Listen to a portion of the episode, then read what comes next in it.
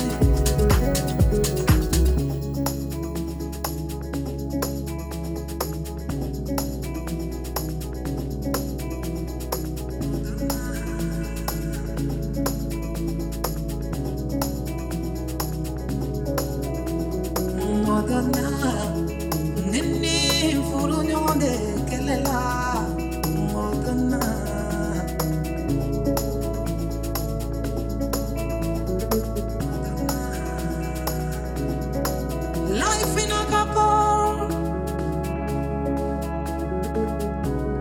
so hard, it's so